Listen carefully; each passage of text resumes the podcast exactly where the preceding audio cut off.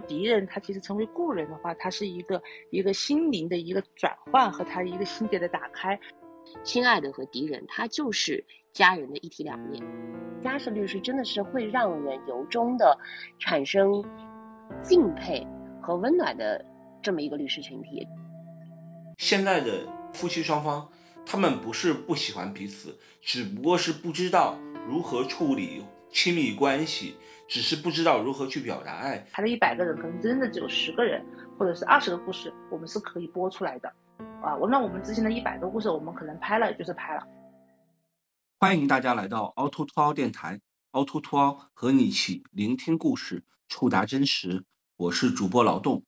欢迎收听《亲爱的敌人婚姻启示录》的线上直播。我们有请到了《亲爱的敌人》的总导演肖舒老师，给大家打招呼啊。啊，张老师好，嗯，各位那个听众朋友们好，您好，我是肖叔啊。还有有请制片人宋小小老师。Hello，呃，各位网友和亲爱的敌人的这个观众朋友们，大家好，我是亲爱的敌人的制片人，非常开心也非常荣幸今天晚上可以跟大家一起聊一聊这个话题。我们一直在讲啊，婚姻是一个围城一样，城外的人想进去，城里人能想出来。作为婚姻家事律师，是这段亲密关系的见证者，想必会有很多话要说。通过《亲爱的敌人》这部纪录片，作为在第一线的亲身经历的见证者，嗯，我觉得两位老师也会分享他们看到的婚姻百态。那我们先从那个片名开始说起吧。亲爱的和敌人这两个词感觉是反义的，出现在片名里，感觉是对婚姻这段关系最好的总结。呃，那请问导演为什么会选择这个片名呢？是这样的，因为其实我们都觉得啊，就说在一段亲密关系当中，就是因为我们整个这个节目，它其实它主打的是。怎么是把自己的怎么妥善的去处理好自己的曾经的很亲密的关系，然后当他的家庭也好，婚姻也好，走到了一个就说不得不去面对一些选择的当口的时候，他怎么能够还维持好自己的一个良好的心态，然后再嗯重塑自己的婚姻观、人生观、价值观以及他的新的生活。然后大家可以看到，就是我们亲爱的敌人的这个敌，他的一个撇，如果把它撇去掉的话，他其实就变成了故。就说敌人他其实成为故人的话，他是一个一。一个心灵的一个转换和他一个心结的打开，我们就是想告诉大家，就说所有的现在的在家庭当中的对立的敌人，他之前他都是非常亲密关系的爱人亲人，当他碰到遇到了这样子的瓶颈之后，希望他们的心结打开，他们也可以就是跟对方跟自己握手言和，由敌人变成故人。对，这就是我们所起这个名字的呃一个初衷和一个我们的一个心态。中国文化也是博大精深啊，敌人和故人就差一撇，可能就是在婚姻关系里面有两个人吵架，有人多说了一句，哪怕说了一多说了一个字，可能就变成了一个无法挽救的婚姻的一个悲剧。但是呢，放下心中的敌意，放下那一撇，可能敌人就变成了一个故人吧，就是相当于我们有一段故事，但是我们不会是敌人那种感觉。对我确实觉得用心良苦。小小老师，《亲爱的吉言》这个片名，您当时听了以后，你是什么感觉呢？这个纪录片节目在最开始、最开始的时候，我们的节目名字叫《离婚律师》，就非常的简单和直给，大家可能一听就知道，哦，他是讲离婚律师的。这个群体以及案件相关的故事，那其实我们到最后这个片子到拍摄接近尾声，我们进行做后期剪辑的时候呢，呃，我们其实和所有的这个导演团队跟销售的团队，我们就一一直在碰，说我们到底要不要叫一个相对来说更有情感性的名字，而不是它只是指向一个职业这么简单，或者说。这么单一化，因为我们拿回来拍摄的素材，发现其实它不仅仅只是聚焦于离婚律师这四个字，它更多的其实是透过离婚律师这个职业的专业眼光去看当今的。中国婚姻和中国人的家庭到底是一个什么样子？那么，可能离婚律师这个切口相对来说，他面对的都是家庭当中的纠纷、婚姻当中的纠葛。但是，正因为有了离婚律师这样一群人，他能够从理性上帮助我们去理清楚法律和利益的关系，与此同时，也能够帮助我们去梳理清楚情感上的一些可能对于很多人来说是当局者迷而旁观者清的一些情感情绪，所以我们认为只叫离婚律师这个名字太过于理性。本身就是清官难断家务事，我们就说家事律师，其实在所有的律师群体里面是一个比较特殊的支线，因为他们面对的不仅仅是金钱和利益往来，或者是说像刑案律师那样面对的是一些重大的刑事犯罪，他有的时候是一个比较混沌的状态，他们面对的是世界上最复杂的情感。为什么复杂？是因为有可能某一天跟你对簿公堂的是你曾经的亲人、家人、爱人。那么，我们是否要把它当做一个真正的敌人来面对，还是说我们通过各种各样的方式，既能够争得自己应有的权益，同时我们也能保有一定的情感？这个是中国人一个传统观念啊，就是说我们不轻易的去跟家里人对簿公堂，对吧？就是总总觉得好像是说有一点有一点奇怪，亲爱的和敌人，他就是。家人的一体两面。当我们还美满的时候，你是我的亲爱的；当嗯我们发生一些呃变故而不得不分开的时候，有可能你会成为我的某一瞬间的敌人。但是我们整体这个节目还是希望通过律师的工作，通过自我的强大呃和重塑，把敌人变成故人，就是大家各自有一个一别两宽的。新的生活状态，这个其实是一个最圆圆满的结局，所以我们就是刚好中文博大精深。刚才主持人也说到了，敌人和故人这两个汉字本身就只有一个笔画的差别，所以最终我们把这个片名就定成了呃定成了这个，也是感谢呃导演组拍摄到的故事给我们提供了这样的一个灵感。我反而想到那个韦梅艳芳有首歌叫《亲密爱人》嘛，亲密的爱人，谢谢你陪这么长的时间陪着我。我想到那首歌，提到萧叔导演，可能大家有些陌生，但是提到一个很著名的纪录片叫《守护解放西》，可能大家就会说啊，这个片子我看过。其实这个《守护解放西》。一二三季的总导演就是肖叔导演，《亲爱的敌人》这个片子和《守护解放西》很相似，都是职业纪录片，从家庭律师角度出发，关注亲密关系，这个视角当然十分新颖啊。那想问肖叔导演，这是跟您之前创作职业纪录片的类型那个经验有关系吗？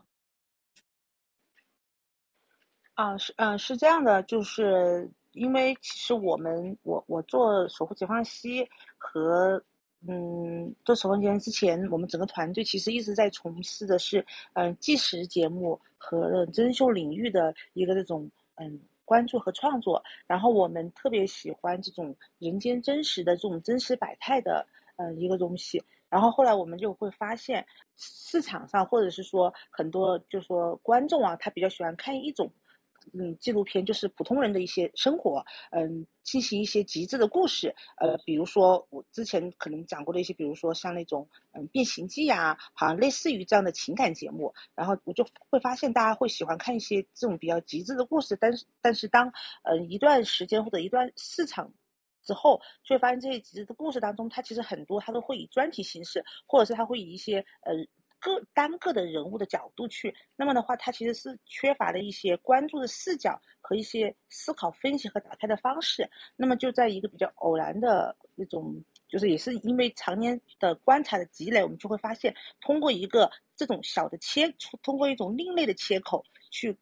用一种比较。这种细微的方式去打开一种人间百态，去记录一种真实，那么的话，它会更加有故事呈现感和细节感。然后这种方式就是职业的角度，就像之前最早的话，可能会比较有一种形式，就是像急诊室的故事，它是一些医生的角度，呃，但是医院嘛，它其实是一个比较什么样的地方呢？就是它，它。记录的其实是人生的比较沉重的一个一个一一一一个方向，就是当走到医院的时候的话，他可能是悲欢离合的那种悲和离很多的，但是我们就觉得他的面会比较窄，所以我们就想的他的把思维发生进去，他会有无限种职业的可能，所以我们的视角就会把它注视到更多的社会面的职业，比如像像警务和那种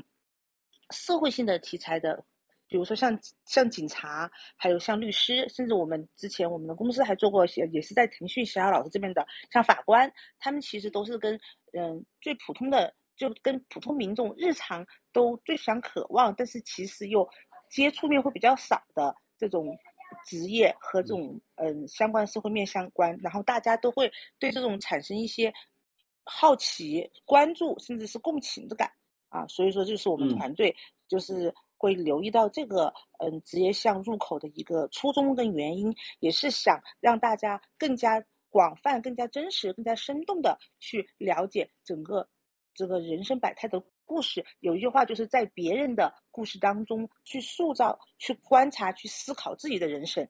对，这是我们就是说这个团我们整个团队的一个初衷和一个想法啊。亲爱的敌人，这个纪录片一共八集，现在已经。呃，播放到第二集了，然后每周三欢迎大家收看在腾讯视频。然后刚才您说从别人的生生命中领悟另外一种是人生嘛？其实我们也经常说有些案例，比如这个案例会引起大家对这个现象的关注。最近比较有名的两个案例嘛，一个是国内的，就是余秀华和他曾经恋人的争吵，余秀华的被家暴，还有就是约翰尼德普那个就是震惊世界的一个案子，他们和妻子。曾经的妻子对簿公堂，那两位怎么看待呃婚姻这种亲密关系，以及比如这两如果按这两个例子来说，那呃我们那个片子中的四位家庭律师，你有没有问过他们这种现象，他们会是怎么去一个做一个处理呢？我先说一下我们国内的这一对吧，因为余秀华老师，嗯，本身也是我个人呃非常喜欢的一个女性。嗯，也也是因为基于可能可能可能几年前大家看过的范简导演的那部纪录片啊，叫《摇摇晃晃的人间》，我其实也是通过那部纪录片第一次认识了余秀华这样的一位女性。我当时很吃惊，我会觉得说，竟然会有这么一个如此有才情、如此有想法的、如此能够去侦破自己既定原来既定的这个命运的。女性出现在现实生活中，而且大家也可能也都知道，余秀华老师其实并不是来自于说一一二线的大城市，因为相对来说，呃，一二线城市这种相对来说女性因为她的生活环境的原因影响，她可能独立意识或者是说呃有独立意识女性相对来说比例会比较大一点。但是其实我没有想到，其实，在呃中国乡村这样的环境，会有一个如此出色且具有独立意识的女性。存在，而且他也通过自己的努力和周围对于他的这个支持的朋友们的帮助下，从自己以前的上一段婚姻里面解脱了出来。其实那一刻我是非常高兴的。然后在这个今年年初的时候。我我也是通过范典导演知道了他有了一个新的恋情，这个他在大家可能也都知道，就是因为余秀华老师有自己的微信公众号和和微博这样的一些社交媒体的账号，他也会随时的更新，包括他也会在自己的这个社交媒体账号去上去更新他跟他的新男友的一些故事啊，呃一一一些诗歌的题材，嗯，我会觉得说这一次的事件呢。我个人啊，仅代表我个人的一一些想法和和一些和一些不成熟的一些预判。嗯，本身因为我认为余秀华老师她的这个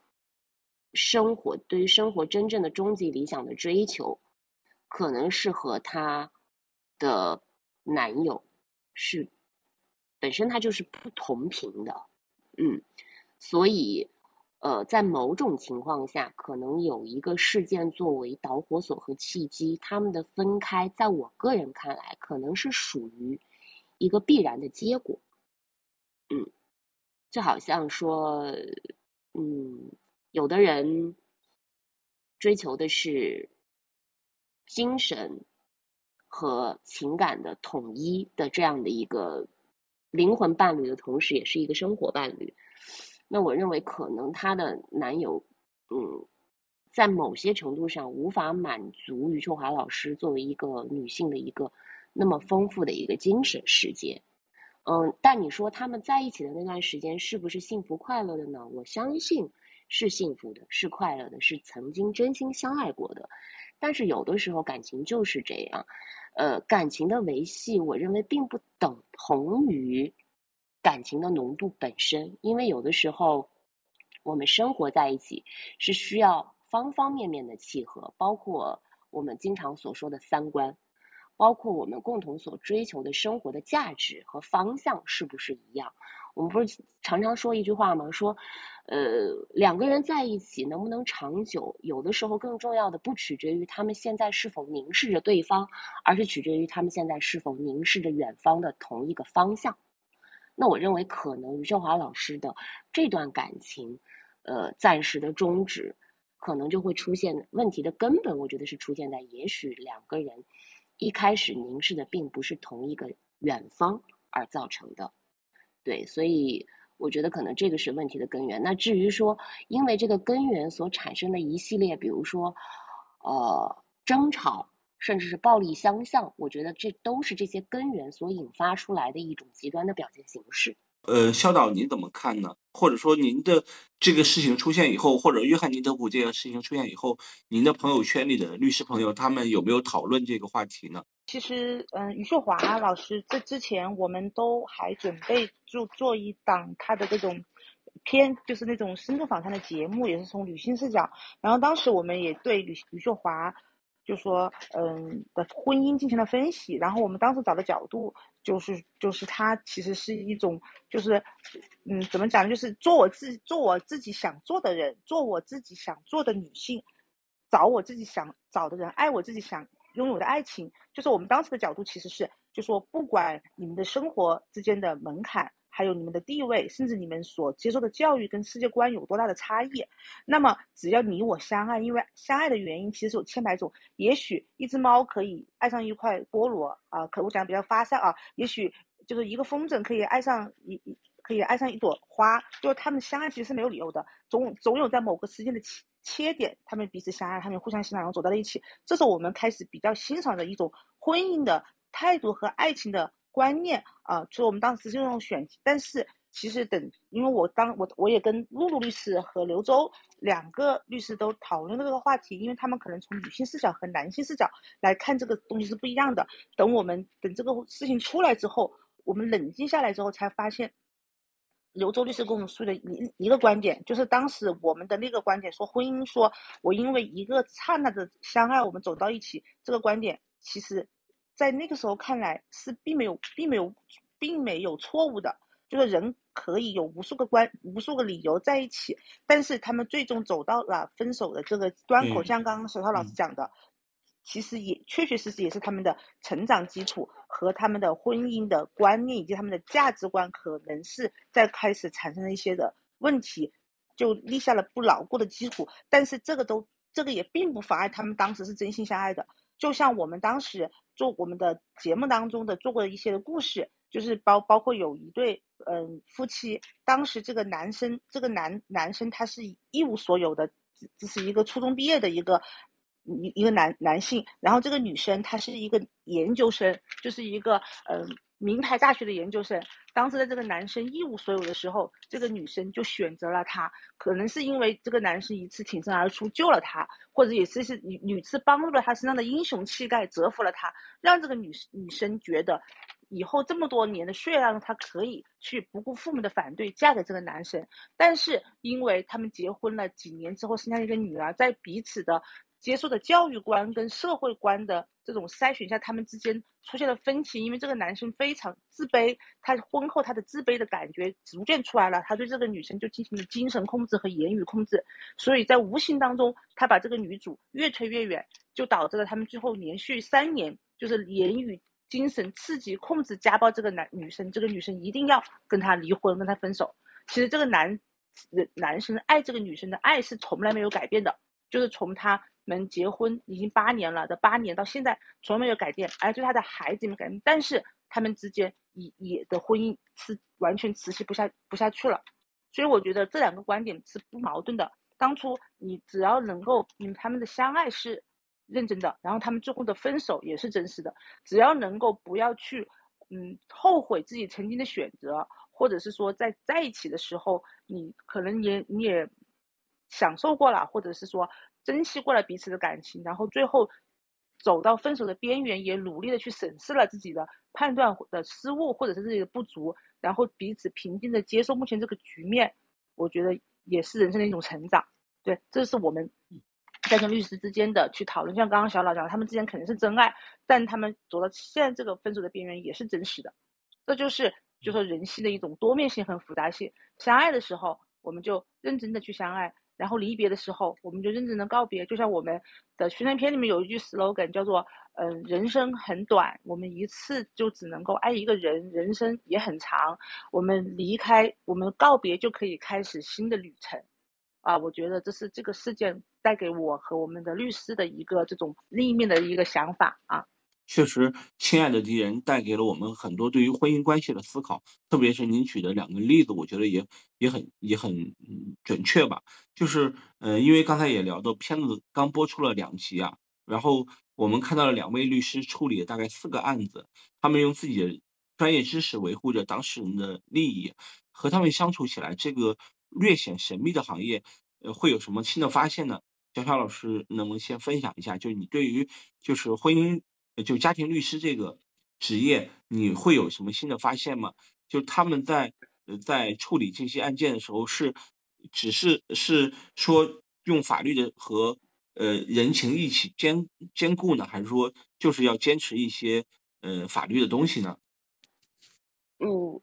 其实就像我刚刚说的嘛，就是家事律师以前没有做这个纪录片之前，我一直认为家事律师和其他的律师没有什么太大的差别，甚至有有的时候，我觉得可能呃，律师某种程度上这个职业，它相对来说，它并不完全是像法官那样追求的是，或者说它的核心追求是公平正义，它的核心追求可能是他的当事人的权益。那其实我接触完家事律师，包括做完这个片子之后，我有个整体的感觉是，家事律师真的是会让人由衷的产生敬佩和温暖的这么一个律师群体。至少我们节目里的四位律师是这样。首先就是第一集里的邹露露的律师，大家可能看过第一集的也会知道，邹露律师他其实在生活当中和工作当中是呈现一个。有反差的两面性的，我们几乎四位律师，我们这个片子里面的四位律师都会呈现这样的反差。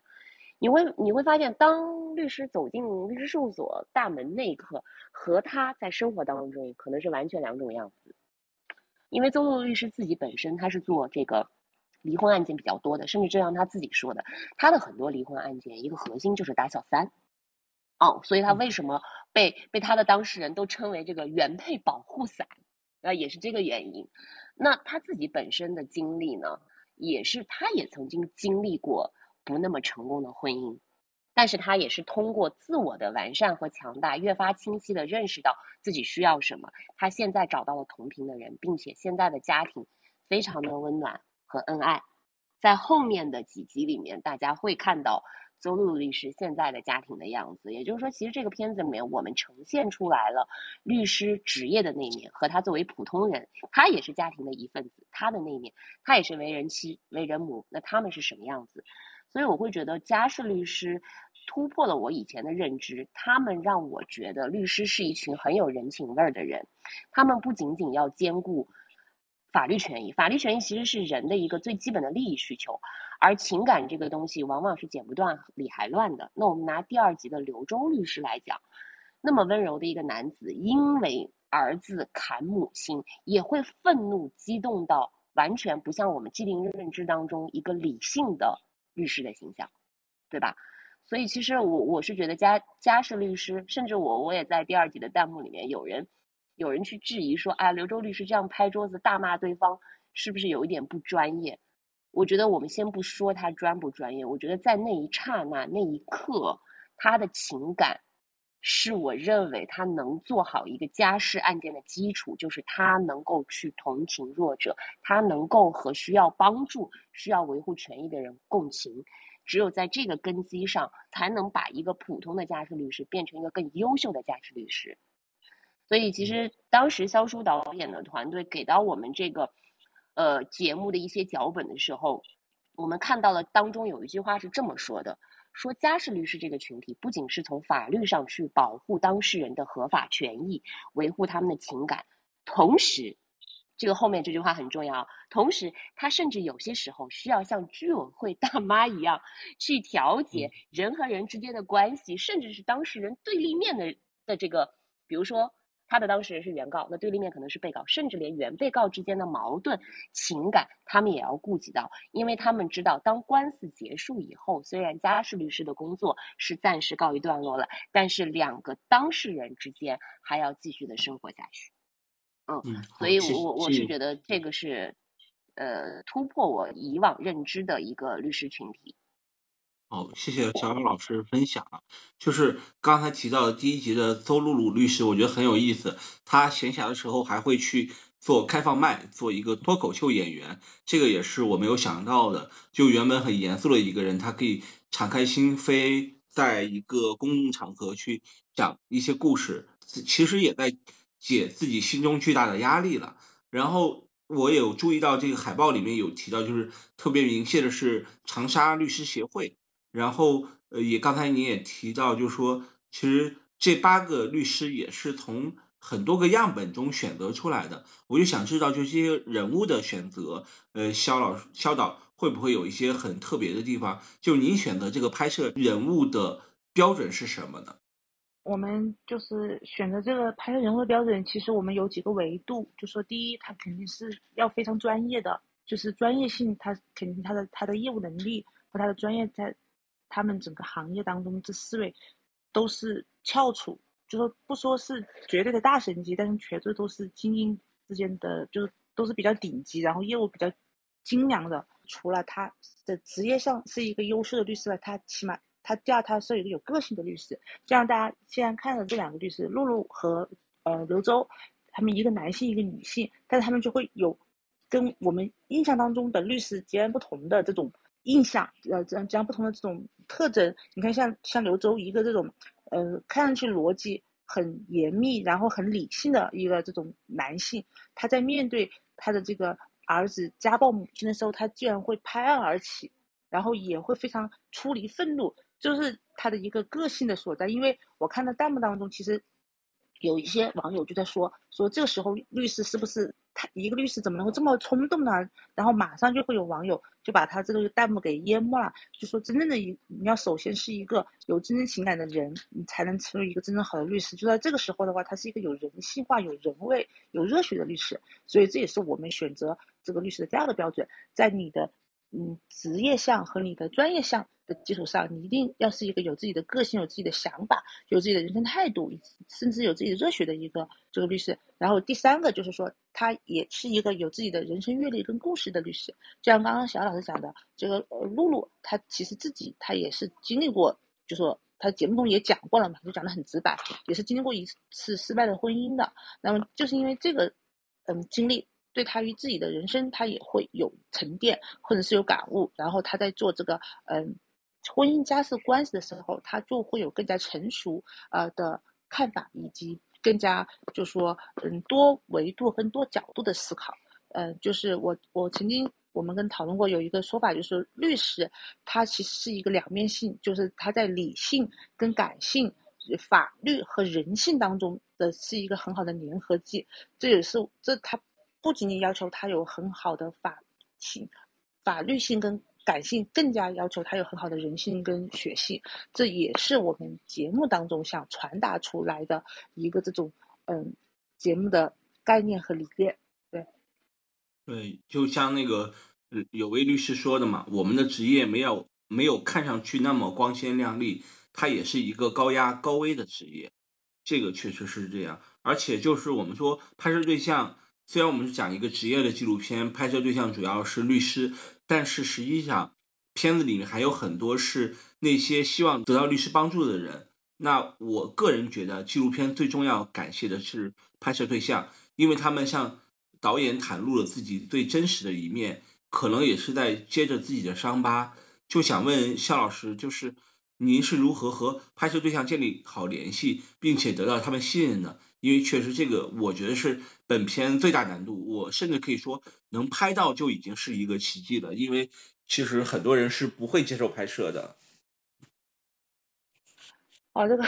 这个问题我也被很多的，就是朋友啊，还有 同行也也问过。嗯，其实我觉得大家都觉得很不可思议。其实我觉得，嗯，也并没有特别的，就是说很嗯，让人觉得非常的匪夷所思吧。就是因为其实很多人对我们就是说做媒体的，甚至是以前就有有一种误解，就觉得我们可能为了电视效果，或者是为了一些节目效果，呃，会有一些就是说嗯。违背我们的这种原则，或者甚至是有些不择手段啊！但是这种情况在我们的团队和我们的节目制作人中是从来不会存在的。就像刚刚这个呃张老师说，为什么当事人会取得我们同意？是因为首先我们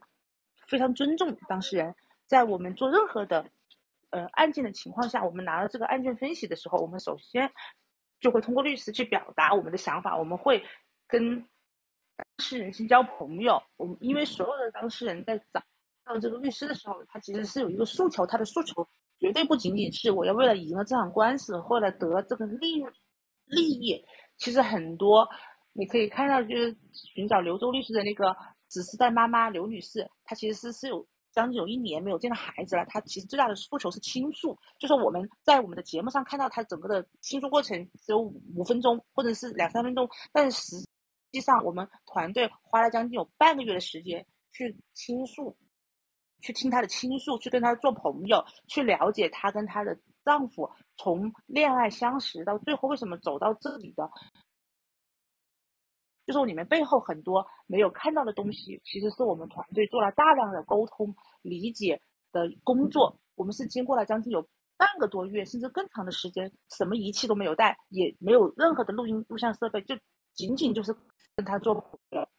我们要做这个当事人的时候，我们团队会拿出很大的诚意。比如说像那个，嗯，就跟他去了解沟通。因为所有当事人找到律师的时候，他其实还有一个很大的诉求，就是一个情绪的宣泄和他内心的苦恼的一个吐槽啊。但就是我们，比如说像当初像第二集大家看到那个子嗣代妈妈刘刘慧丹女士，她其实我她在整个节目当中，她所呈现的她的。咨询的故事可能只有两分钟甚至三分钟，但是实际上我们整个团队跟他已经聊了将近半个多月，就是基本上每天都跟他表保持通话或者见面，就听他讲他跟他的老公是怎么认识、怎么走在一起、甚至怎么离婚的所有的细节，去听他的抱怨，去听他的内心的倾诉，听他的苦水，然后。了解他，并且把他当成朋友，就是我们想给他传递一个善意，就是我们去记录他，绝对不仅仅是把他当成一个，嗯，一个拍摄对象去利用他。其实我们是想帮他打开心结，帮他解决这个问题，然后就会让他非常的信任我们。在信任我们的基础上，他会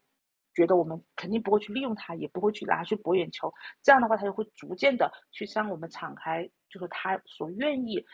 表达的一些情感啊，当然可能有些人就会觉得，如果你跟他聊了半个月甚至一个月，他最终还是不会同意你拍摄，那那那你们会怎么样呢？我觉得这个的话，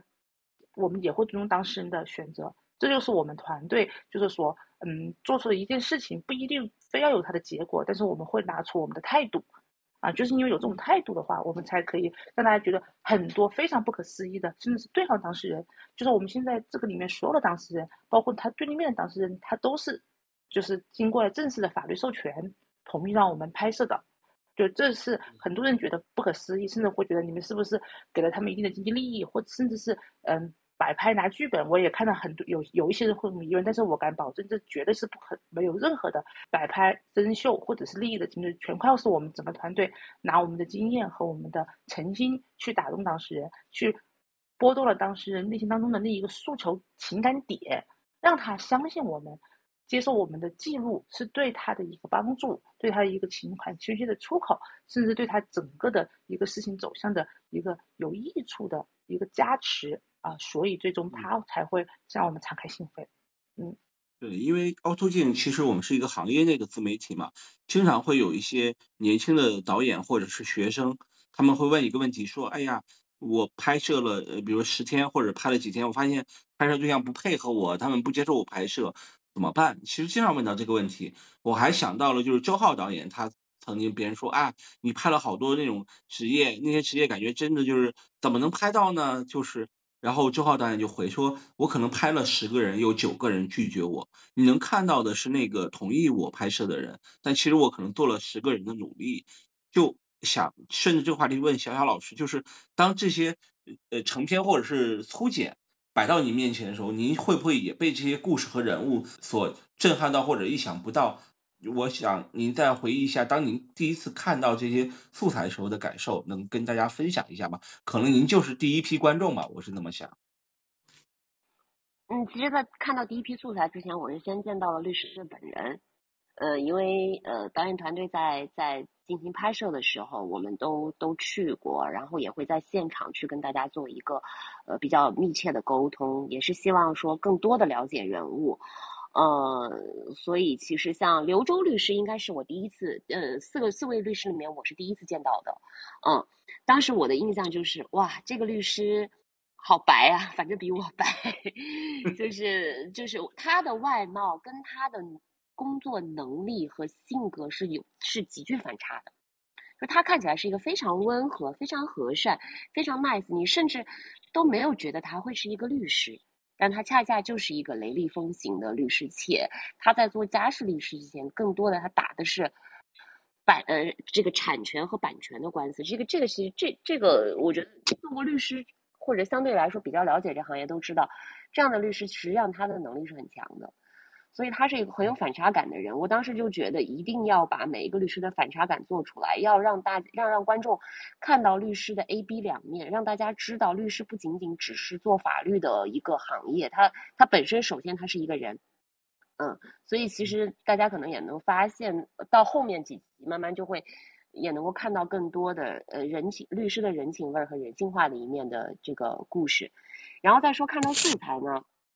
我也我也是很吃惊，但是因为，呃，之前跟这个呃肖叔所在的公司就是中广天泽公司，我们之前已经合作过另外一部纪录片叫《是这样的法官》，所以我对于呃团队能够这样近距离的拍到这些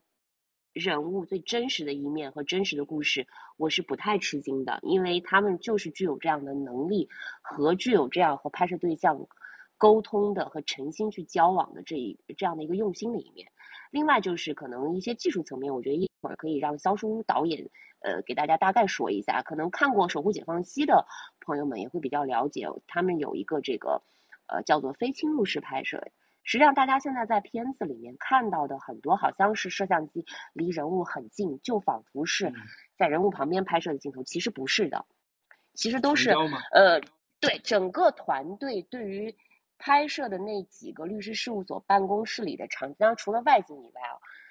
那几个固定的律师办公的场景，团队是做了大量的这个改装结构的，就是每一个办公室和会议室，它是有一个玻璃，这个玻璃是单面的，也就是说，对于拍摄对象来说，他看到的是一面镜子或者是一面墙，但实际上后面是摄像机。啊，它是有很多隐藏的机位的，因此大家可以看到，拍摄人物其实在他所有做的对话和反应当中，他并不知道此时此刻摄像机正在拍摄，因此他的反应是真实的。只是说大家看出来以后拍到的效果，好像是说我们我们的这个工作人员离得很近，其实没有，我们是我们的摄像师和这个人物是完全不在一个空间的。啊，所以说，当然拍摄完了之后，事后我们的这个导演团队也会征得被拍摄对象的所有的肖像许许可权，并且把它落实在这个合约上。所以是这样的一个，呃，我觉得，呃，导演组做了一个非常大、非常花心思的一个动作，才能够捕捉到这么真实的故事，才能够这么近距离的拍到大家的这个所有的喜怒哀乐。嗯。对我，我之前参与过一次综艺节目的录制，他们就是有一个环节是中间休息，大家一起明星们一起围在一起吃火锅，那个摄像机都是这样，都在两个墙里面，然后摄像机就是一个小黑洞，周围都是黑布。其实是，呃，那个明星们也是不知道，比如说这个机位对着谁，哪个机位对着谁，所以这种东西叫也算是一种非侵入吧。就对这个词儿，我觉得还挺好玩的。就是或者我觉得可能观众有些有点接受不了，是因为它和《守护解放西》不大一样，《守护解放西》用的好多都是类似于监控的镜头的感觉。那肖苏老师能跟大家分享一下，就是这部片子和《守护解放西》它的拍摄风格上会不会有一些不一样？但是不是还是在保留一种所谓的非侵入式的拍摄呢？嗯，这个片子跟解放西它有点不太一样，就是因为解放西它其实很多东西它是即刻发生的，就是说包括是包括说他报警啊也好，还是说处理这个警务那个关系也好，它有时候它是你就是你们看到的像那种大厅，还有像审讯室，它其实嗯都是属于一个这种在即刻发生的一个当下的一个呃。一个一个事情的一个记录啊，但是律师的话，他其实更多的是一个人物的一个长期的故事的跟随的拍摄，就像我之前就是我之前跟他们跟跟大家讲讲述了一样，就是所有的这些嗯。被采访的对象，他在开始的时候，他其实只是不，他只是不知道我们的摄像机在拍他啊，但是他是意识到他是一个记录的对象的，他是意识到有这回事儿了。然后他的情感其实他是一个这种在不同的时候延续的过程。然后解放西的话，他很多时候他是当他是当下的时候，他是只是沉浸在他自己的世界当中啊，他可能是第一时间的反第一时间的反应被记录下来，他可能就说嗯。之前他是并不知道自己是正在一个被记录状态，只是我们记录完之后，我们会通知他，会告诉他啊，这个你你刚刚的这种是存在记录了，然后取得他的这个呃同意或者是授权。啊，就像刚刚那个嗯差馆的那个导演一样的，他拍的时候，其实可能很多人并不知道，他可能拍了一百个人，就像我们可能拍了一百个人，他可能真正的就只有解放西姐是这样子的，拍了一百个人，可能真的只有十个人或者是二十个故事，我们是可以播出来的。啊，我那我们之前的一百个故事，我们可能拍了就是拍了，对，啊，我们可能拍就是拍了，我们就也我我们九十故事我们拍了就拍了，我们用也不会用。但是律师的话，是我们每一个他是知道我们在拍，并且同意了我们在拍的情况下，啊，我们才会就是在对他进行进一步的去去去去记录。因为很多的这种真真正的这种拍摄，我们其实还是要求去跟随的。就就说律师跟解放西相比的话，他的拍摄手法可能会更加。多多一点贴身呐，或者多一点时间的跨度，会比较更长一点。就是说，其实基本上的，就是说在技术上的区别可能就是这些，但是其实在内容的表达上和它传达的一些这种嗯理念上面的话，其实基本上是一样，都是一种真实的一种记录和一种真实的情感和故事的这种表达。说回到片子里的人物，他们的跌宕起伏的故事，还有一些名场面。其实也是挺让人震惊的，对观众的冲击力也是很大的。有甚至有人在评论里说，像一部女性很喜欢的爽文。两位怎么看这样的评论呢？其实我不我不觉得这个评论它就是从他的视角来看嘛，好像每个故事最后的解决都相对来说维护了女性的利益。然后这一块儿，这个是一个怎么考虑的？就在结构方面，还是说呃事情？就是不是也有那种就是解决的不是很好的那种？我冒昧的问一下啊，会不会在未来的片未来的几集里呈现呢？这种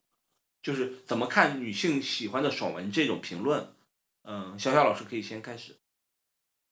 我我我我其实我其实没有觉得它是女性喜欢的爽文，我觉得它是一个但凡是有善良的心的人都会喜欢的爽文。呃，我觉得它其实跟性别没有太大的关系。之所以说大家现在所看到的几个案件，呃的的这个弱势的一方啊，呃，或者说在婚姻里面相对来说被动和受伤害更大的一方是女性，我觉得不是因为，呃，我们刻意去只选择了女性的视角，而是说大这是一个概率问题，就可能有。呃，假设有一百起离婚案件，可能确实从某种程度来说，女性作为弱势一方是概率相对在较说呃相对来说比较大的，但并不是说我们就不去拍摄呃男性作为弱势或受伤害的那个群体。大家往后看嘛，我们这里才两集嘛，对不对？后面慢慢的大家大家就都能够看到，一个婚姻里面，我们为什么有的时候说一个巴掌拍不响，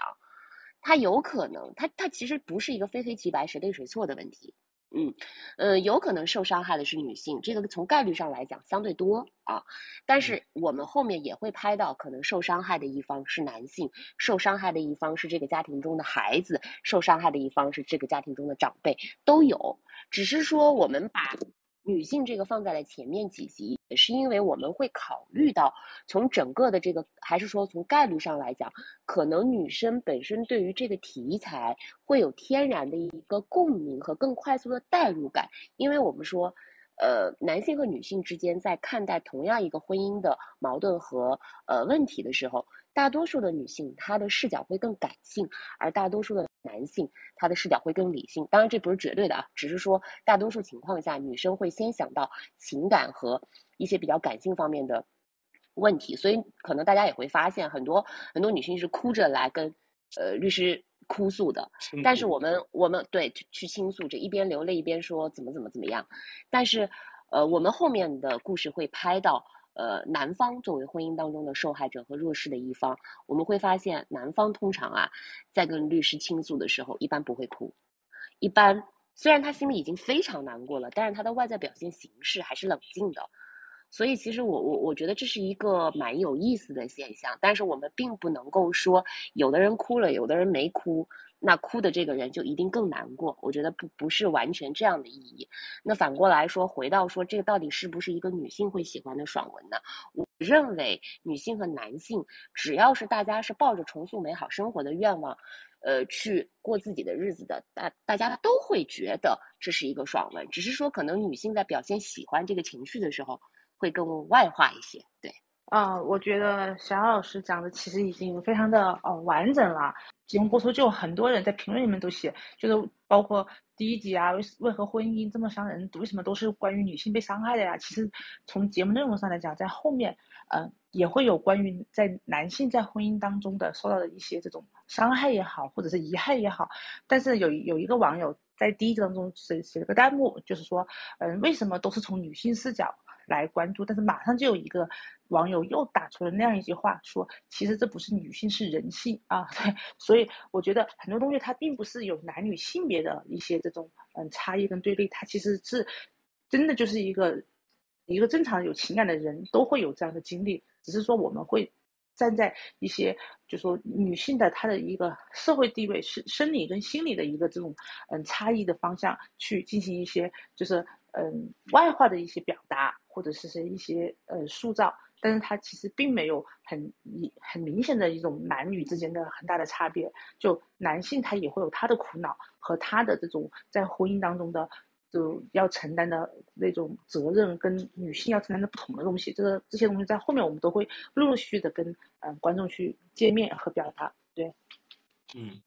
谢谢肖导，就是有一个数据是二零二零年家庭纠纷案件达到了一百五十二万件啊，这个数据真是令人很瞠目。然后刚才肖导曾经说过一个事儿，就是有一个男生他和女生是十分相爱，但是却是因为地位问题，他自己的自卑问题，导致他和女生最后没有呃再走下去。我其实，在想，因为我其实我觉得这个我没有什么发言权，因为我还没有结婚啊。但可能我想说的两个就是。可能现在的双夫妻双方，他们不是不喜欢彼此，只不过是不知道如何处理亲密关系，只是不知道如何去表达爱。就是这部《亲爱的敌人》呃制作的时候，您是不是也有想过，比如说这个片子能够让一些人懂得如何去爱呢？就是爱的方式，或者是这是不是您做《亲爱的敌人》的这一个一个很大的一个原因和目的呢？是我们做这个节目当中的，嗯，就是一个嗯非常重要的一个想表达的一个诉求。其实我们做这档节目的话，就像之前我们讨论过的，我们为什么要做这档？有很多人问过我们，为什么我们要做这档节目？我们想给观众想传达些什么啊？我觉得其实有三个方面。第一个方面肯定就是还是说想让大家去尊相信法律和尊重法律，因为现在其实有很有中国有一句古话嘛，就说家丑不可外扬，对不对啊？但是。其实到了目前这个法治社会，我们其实想鼓励大家，告诉大家，法律是保护家庭的，是保护你的个人困，它就法律它不会保，可能不能保护你的感情，但它一定能保护你最后的财产、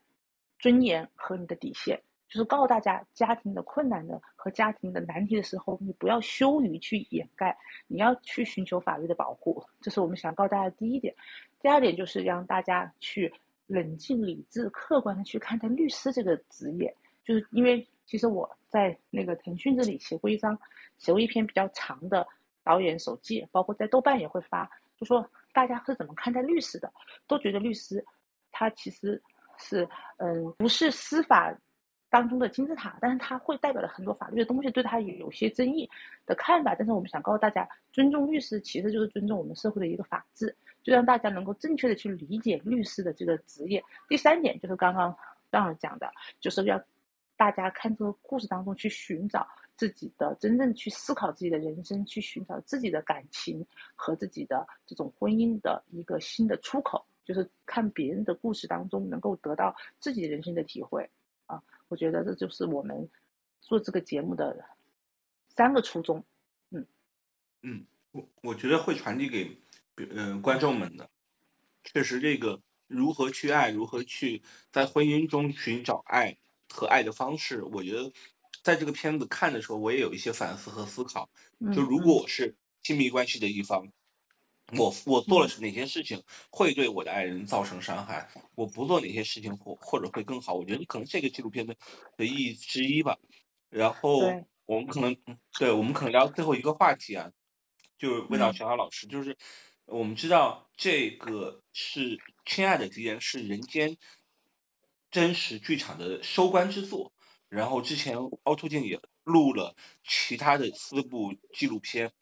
这五部糅合在一起变成了《人间真实》，能不能再讲述一下《人间真实》剧场和腾讯视频在纪录片这块的一个规划呢？就未来会不会还有，比如《亲爱的敌人二》啊，或者是别的类似于这种《人间真实》的主题的那个策划呢？嗯，我我觉得我们未来还会有，就是说《人间真实》剧场今年的。纪录片一共是五部，首先是真实生长，讲述的是高中生的教育话题；一次远行，讲述的是疫情期间在海外生活的华人的话题；然后是呃了不起的妈妈。讲的是在中国当下的一个时代环境里面，呃，如妈妈如何教育孩子，有的可能是虎妈，有的是可能躺平型的妈妈这样的一个话题。那然后第四部是大象出没的地方，讲的是在儿童医院这样的一个地方，儿童、孩子和父母之间的这样的一个关系。然后再到亲爱的敌人，讲的是透视的是中国人的婚姻和家庭的问题。所以其实这五部是我们今年的整体的一个人间真实剧场的布局。大家会大家会发现啊，每一个话题，大家都曾经经历过，或者是身边有亲密的朋友或者是家人经历过。高中时代大家都经历过，对吧？疫情大家都经历过，无论是不是身在海外，但是多多少少每个人总得有几个 曾经身在海外或正身在海外的亲戚朋友，然后。妈妈和孩子，这更不用说，嗯，大家都是曾经是妈妈的孩子，或者现在是孩子的妈妈。那大象也是这样。那到了亲爱的敌人呢，也是一样。我们讲的不仅仅是婚姻，我们也讲到了家庭、家人、人和人之间的在家族里的关系。所以这个题材有一个共同的特点，都是身边的人、身边的事儿。但是可能这些事情体现在我们的片子里面，它会更极致，戏剧感。呃，或者说矛盾冲突更强烈，时代特色也会更强烈。很多时候，你能够明显的感觉到这些故事一定是发生在二零二二年左右。嗯，所以你比如说像刚才呃张劳东老师也讲到了，离婚率这两年不断的攀升，其实也是因为这样的一个话题和一和这样的一个现象而催生了像类似于像《亲爱的敌人》这样的纪录片也好，呃，或者是大家这两年看到了离婚综艺也好，其实都是。因为现实所存在的现象而产生的，说明大家在关心这个事情。嗯，所以今年我们是这样的一个安排。那往后会不会人间真实机场继续做呢？呃，我们也会继续做，但是我们可能也会看，因为我们都说纪录片，尤其是社会现实类的纪录片，它其实就是时代的一面镜子。我们希望做一个透亮的镜子，所以我们也在观察近期又发生了什么事情。这个世界有什么变化？大家身边有什么新的变化？所以往后是什么样的选题，什么样的规划，我们也会根据，呃，我们生活的变化，然后不断的是有变化。但是我们也相信说，经过今年的这五部作品的推出之后，后续我们也会总结更多的经验，然后也会吸取更多观众的意见和建议。我们相信我们未来的这个人间真实剧场的作品也会越来越优秀的。嗯。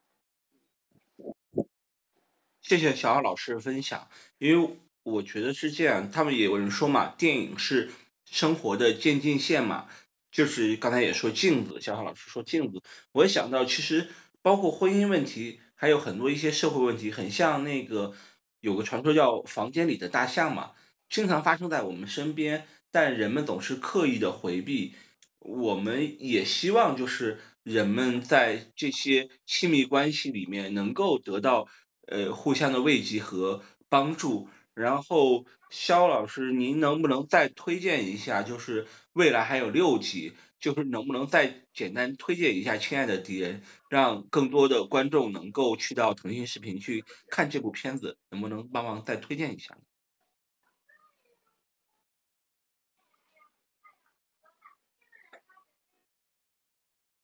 到。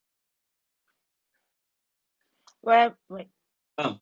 麻烦您再推荐，因为后面六集还有可以麻烦再推荐一下。嗯，收到，哎听得到。哎，不好意思，我我刚才刚刚有一个那个电话打进来了，我可能就切出去了一下。那个嗯，张张老师，能够再稍微重复一下？好好，不好意思，你说。嗯，对对，因为那个这个周三刚播出了《人间真实剧场》的《亲爱的敌人》的第二集，后面还有六集。那麻烦您能不能再讲一下，就是呃，推荐一下《亲爱的敌人》后面的那个创作呢？这个小夏老师，我可以剧透吗？呃，你可以可以啊，可以剧透。好 好，是是是是这样的，呃，因因为我们其实我们这一次选择律师的话，我们也是保持的平性别平衡，就是两两两男两女，两女，然后那对，现在我们现在是有一个男性跟女性出来，然后另外下面将会。还会有一名男性律师和一名女性律师登场，然后这两名男性律师和女生就会跟前面这两个还会有很鲜明的，就是反差。因为露露律师她是一个非常典型的，就像律政俏佳人嘛，就是大家很传统意义上那种，嗯，烈焰红唇、精致高跟，然后温柔，就是善解人意。但是我们接下来这个女律师，她是一个完全就是反差的，她是一个侠女，像。很很很侠气，然后更很男性化，包括行事、走路、穿衣打扮的风格都是风风火火、大大咧咧。甚至他的开场白就说，别人都觉得我不像律师，但是因为我是家事律师，我要是像律师，像正儿八经律师，我怎么跟当事人打成一片？就她是一个非常有这种男性化、非常英姿飒爽的一个女性律师，这是一个。然后另外一个，呃，男性律师，他是。整个湖南这边的男性律师的第一人，就是他特别特别擅长，就是说我们私下开玩笑，就是湖就是在长沙稍微有有社会地位一点、有知名度一点的一些艺人和一些这种嗯，就是有一些就是比较有社会地位的人都会找他去打官司。就他身上会有一些让女性非常幸福的一些力量存在，我们也就笑他称他为就妇女之友啊。但是他特别会擅长用自己的男性的观点，用女性的角度去看到男性的问题。就是他帮助他是个男律师，但是他去解决婚姻当中的男性视角的时候，往往他会站他会用女性的视角去解决，就是他会有有一个跨性别的一个这种帮助意识，然后他。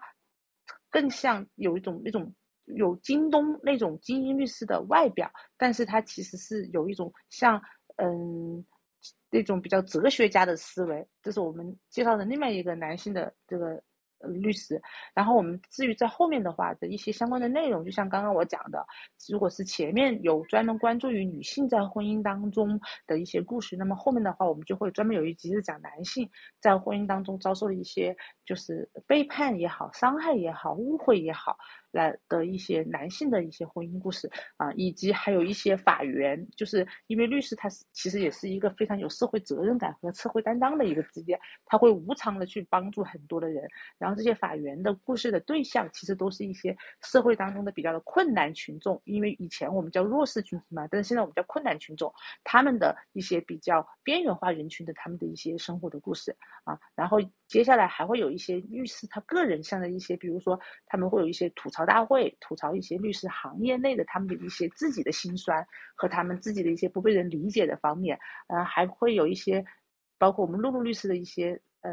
比较浪漫的一些生活的故事，也会让大家展现。除此之外的话，还有一些呃的一些比较嗯让人觉得难以置信的案件，就是可能也会具有热搜体质的，嗯，就是也不不不不太方便怎么好讲。就是反正你一看会让也会让大家血压升高，然后会非常有这种同情你和共情性的一些呃故事跟这种案件，大概就是在下周的话都会陆续的跟大家见面吧啊。